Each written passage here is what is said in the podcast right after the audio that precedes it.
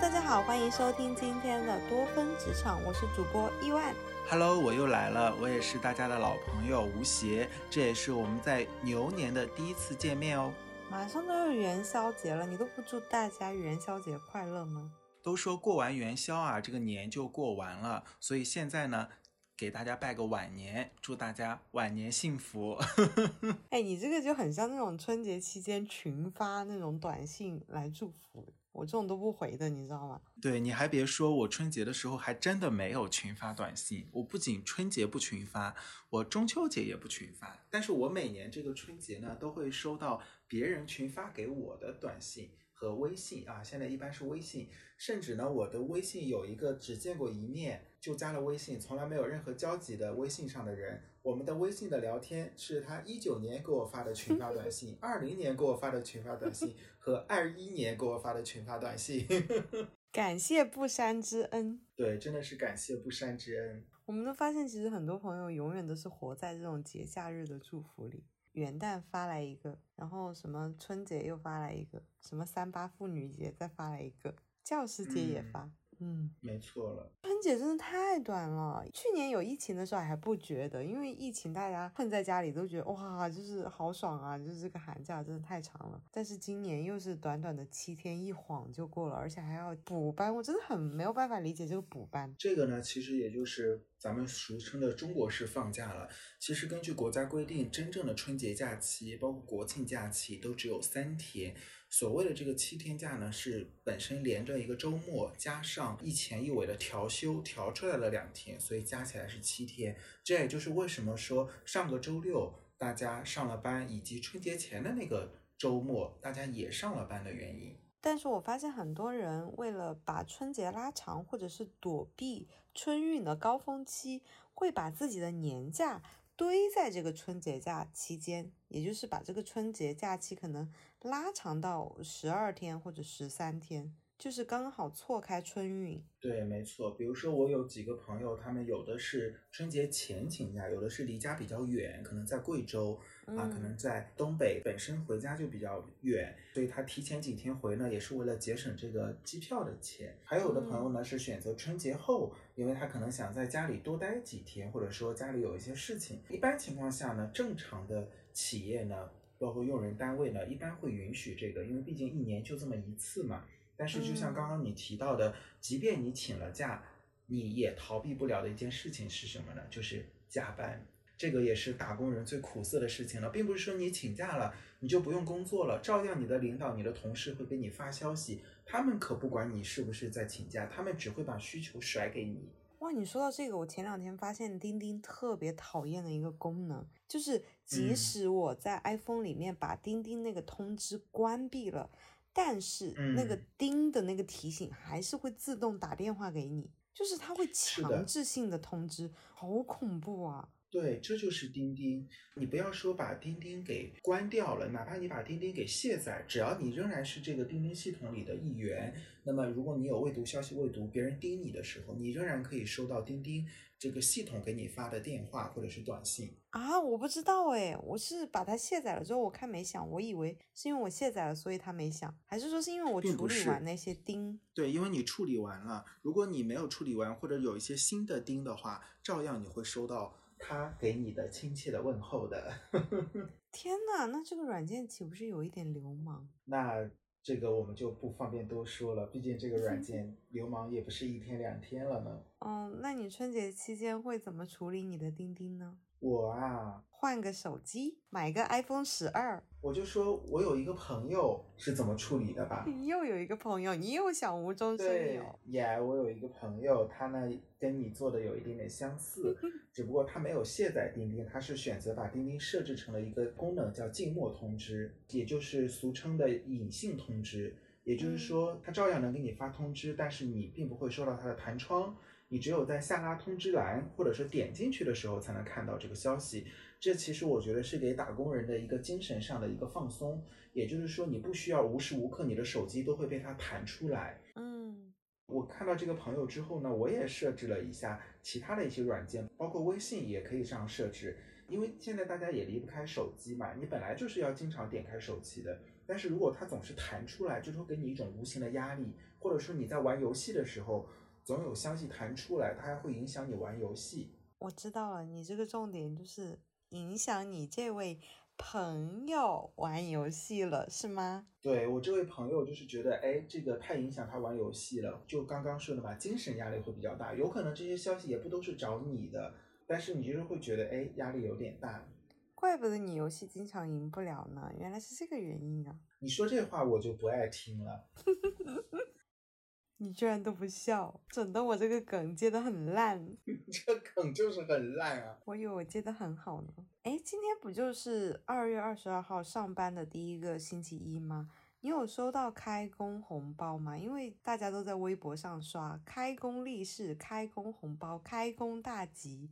一摞摞的那个红包，因为我记得前两年微博热搜最火的就是什么腾讯啊、网易啊，成群结队的员工排着长龙，聚集在 leader 的门口等着领红包。嗯，腾讯这点就很棒，并不在乎这个钱的多少，因为他们春节前本来就发了巨额的年终奖，然后每个人都发了这个一百股的股票，每个人都拿了好几万的股票，已经超过了百分之九十九点九的公司的福利了。但主要就是讨个彩头，毕竟大部分。普通员工一年到头也见不到一次 Pony 马，其实这也是可能就是一年一次唯一可以见到 Pony 马的机会。毕竟从这么一个曾经做过中国首富的位置上的大佬手里亲手接过红包，是一个很有仪式感的事情。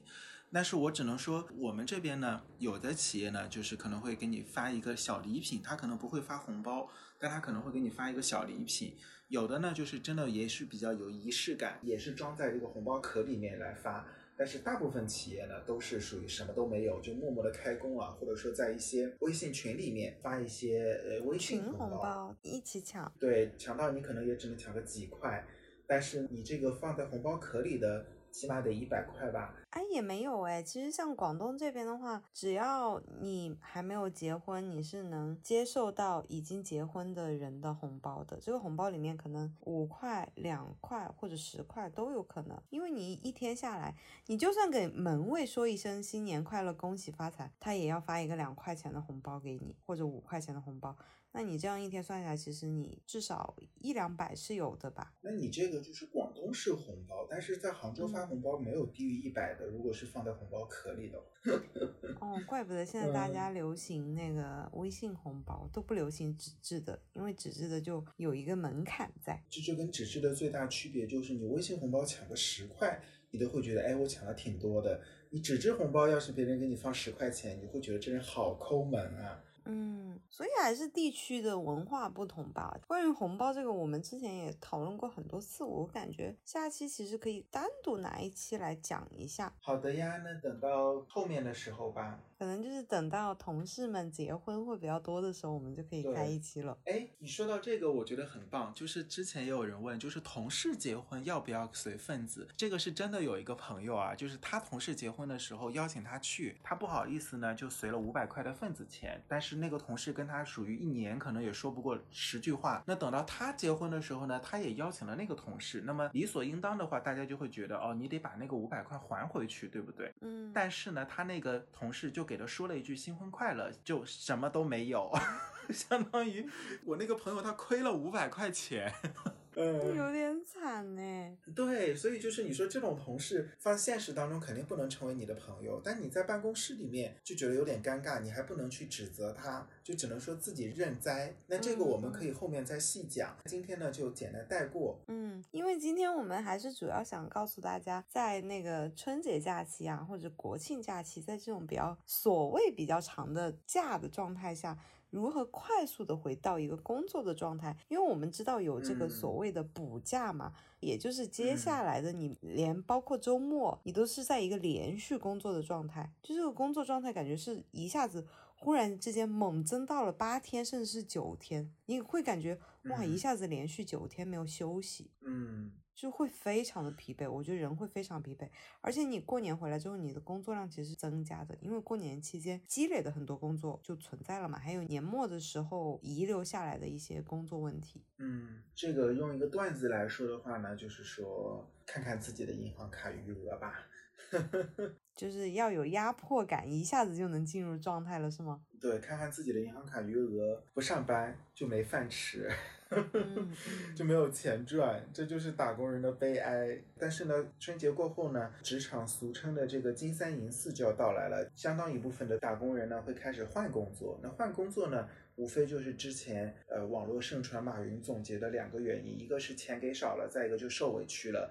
那大部分人换工作也都是这两个原因，要么就是受委屈了，要么就是钱给的实在太少。你换个工作涨的薪资，可能比你在原来的这个公司熬三年、熬五年涨的薪资都要高。嗯，那其实我这里有一个快速进入工作状态的方法，就比如说春节假期回来，忽然间要连续上九天班，我可能就是会在前面两天到三天摸一下鱼。就会我处于一个长期摸鱼发呆的一个状况，然后把工作猛的，就是直接压到后面五天，就我宁愿加班，然后压到后面去，就我会让这个假期的那个回光返照那么一下下。嗯，可以可以，你这个摸鱼就是反向剥削资本家，挺好的。对，因为我会觉得，如果忽然间让我进入工作状态，我可能不行。我可能就是要循序渐进，就比如说头两天我可能只做一点点工作，然后慢慢慢慢增加，然后到最后两天就狂完成之前的工作。那你这个就是从一点点到一点点，前面那个是一二三四的一，后面那个是一亿、两亿、三亿的亿。那你有什么方法呢？嗯，我的方法呢，就是因为你假期结束之后，本身你的心也没有收回来，你的状态也不对。跟你有点类似，但是我是按工作分类来做的，就是先做一些不那么需要动脑子的工作，比如说一些整理类的、归纳类的工作，或者说不怎么需要动脑子的工作，因为你前面两天脑子也不好使嘛。那么等到比较累的动脑子的工作，呃，你留到后面去做。那前面当然这些不动脑子的工作，有可能它也比较费时间。你比如说，有可能你要呃整理一些客户的资料，或者是你要。准备一些文档，或者是你可能需要做个 PPT，你要找一些 PPT 的模板这些方面，那么这些不怎么费脑子，但也费时间。这个就跟咱们读书的时候老师说的，你先把会做的题做完，然后你最后再做那些难题，不然你后面因为时间有限，你难题做不出来，你会做的题呢也没有时间做了，就比较可惜。这样的话，等到后面时间真的很紧张的时候，你也可以集中精神去应对那个比较难的工作了，而不至于说连前面比较简单的工作的你也没有完成。嗯，对，因为我在刚刚思考你这个问题，我一般会把难的工作放到早上，然后下午的时候我可能就会做一些不动脑子的工作，就自己摸摸打打就到了下班。嗯，那我跟你刚好相反哦。我是呃上午做一些不怎么动脑子的工作，然后把一些难的工作放到下午。对，其实这个确实要根据自己的一个状态，就是要了解自己的生物钟的点在哪里。是的，哎，其实说到这个，我比较难以理解的是元宵节为什么不放假？嗯，你有没有发现其实元宵节还蛮重要的？不是所谓的就是家人团圆一定要吃个汤圆啊什么的。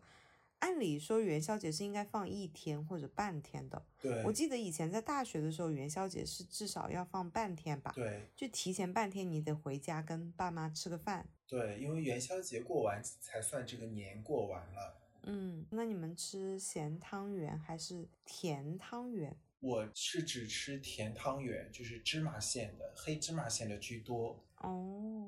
放花灯吗？呃，现在在城市里也很难放花灯了。但是呢，有一些活动啊，比如说有些庙会有专门放花灯的地方。但是你说个人去放花灯，或者说放孔明灯这种，它可能也有一个安全的隐患，这种就基本上是不做了。哦，像我们四川的话，就有专门的灯会嘛，尤其是在元宵节的时候，就会有那种什么上元灯节的那种很漂亮的灯进行展览。很多人就是说。哦，就是你在上元灯节一定会遇到自己喜欢的人。那我们在这里祝福大家在上元灯节就是遇到自己心目中那个薛少。但是这个薛少好像最后是个悲情故事呀。但是他和太平见面的那个时候真的很浪漫，好吗？不求天长地久，但求曾经拥有。是的，对哦。那其实二月过得还蛮短的，元宵节一晃的话，只有二十七天还是二十八天？哎，这个月有几天？嗯，那马上就三月了，一个假期都没有了，我发现好惨。妇女节有假吗？妇女节的话，从理论上来讲，就是女性职工是有半天假的。半天，哎，不说了，不多说了，真的是。嗯，卯足精神开干吧，就是呃，先搞钱，搞钱了，先你才能够去享受。你没有搞到钱，你享受都没办法去享受。所以各位打工人们，加油吧！其实我觉得三月它看起来是没有假期的，但是它好歹是一个正常休息的周末，总比那种中国式放假那种阴着来，让你就是调休又补休又挪到周末去让你上班好。那种什么元旦节，哦，嗯我的天呐，然后再去调休一天，哇，那其实还是等于只放了一个周末，但是老板会觉得他给你放了三天假。嗯，哎，我怎么觉得我的普通话有湖南味？你知道吗？最近我玩那个 Clubhouse，哇，那一群人都是湖南人，然后他们在圣马丁读书，你现在普通话真的就是很塑料哎。就是那几个圣马丁学院的学生，他们就是被一个湖南人带偏了。然后我这几天都在听他们说话，然后我的普通话也渐渐的变成了这个味道，你知道吗？连说那个 moderator，然后我们也是，哎，要不设个 moderator 咯，就是这样的，你知道吗？那我们要不要 就在这里祝大家 Happy New Year 咯？那我们就祝大家 Happy New Year，在牛年呢多发生顺利的事情，呃，好戏连台，好运常来。嗯，我希望下期大家听到我的口音的时候就不是这样了，就已经恢复正常了，就再也没有湖南普通话了。那你就是可以用四川口音或者是广州口音了。好，可以的。希望下期不要是那个东北口音就好了。要是我误入一个东北群，下期可能大家听到我说话就是带风的那种卡卡的，你知道吗？卡卡的干哈查呢？查的，整啥呢别？下期再整吧。下期再整吧。好，再见了，大家。我是亿万，我们下期见，我是吴邪，拜拜。拜拜。